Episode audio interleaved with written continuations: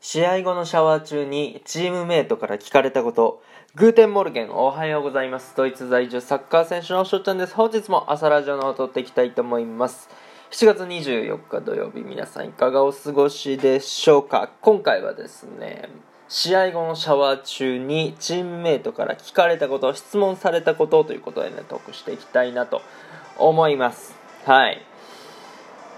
まあ、ちょうどね、木曜日にも試合があったんですけど、これはね、あの中止になりまして、えーと、火曜日の試合ですね、この火曜日の試合の後にシャワーを浴びておりまして、でその中でチームメイトからね、あることを僕、質問されました。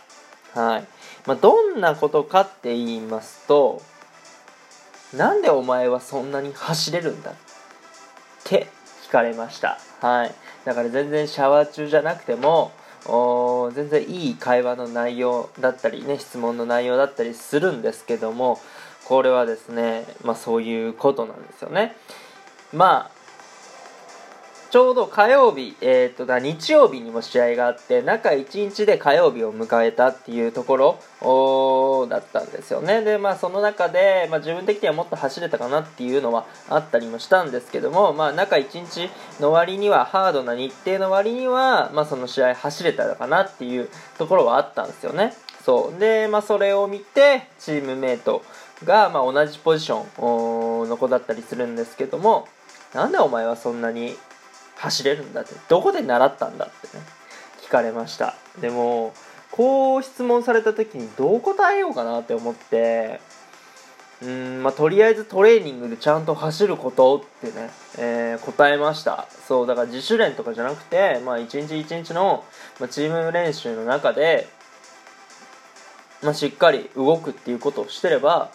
まあ、試合でも動けるよっていうようなことをまあ、言いました。まあ、そりゃそうですよね。まあ、練習って要は試合のためにあるんですから、その練習で、じゃあ100%で、ね、挑めば、あその分試合にも活かせると思うので、そう技術的なところもそうだし、体力的なところもそうだし、なんなら練習の方がね、えー、きつい、そっちの方がいいんじゃないかなと、そう思いますよね。うん、だって8割でいいなら8割でやった方がいいじゃないですか。そうそれの方が体力的とかにも心の余裕とかにもつながってくると思うのでそう。っていう意味では、まあ、練習こそ100%で、えー、やるっていうのがまあまあ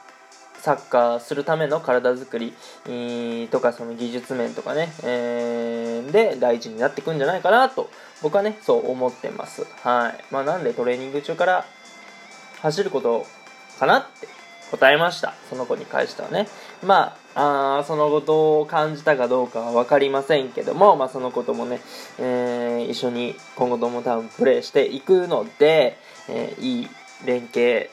いい関係でね、入れたらいいなと思っております。というところでね、今回はこの辺で終了させていただきたいなと思います。いいなと思ったらフォロー、リアクション、ギフトの方よろしくお願いします。お便りの方でご質問、ご感想とお待ちしておりますので、どしどしご応募ください。今日と日がね、良き一日になりますように、愛にしてねたくのビスダン。チュース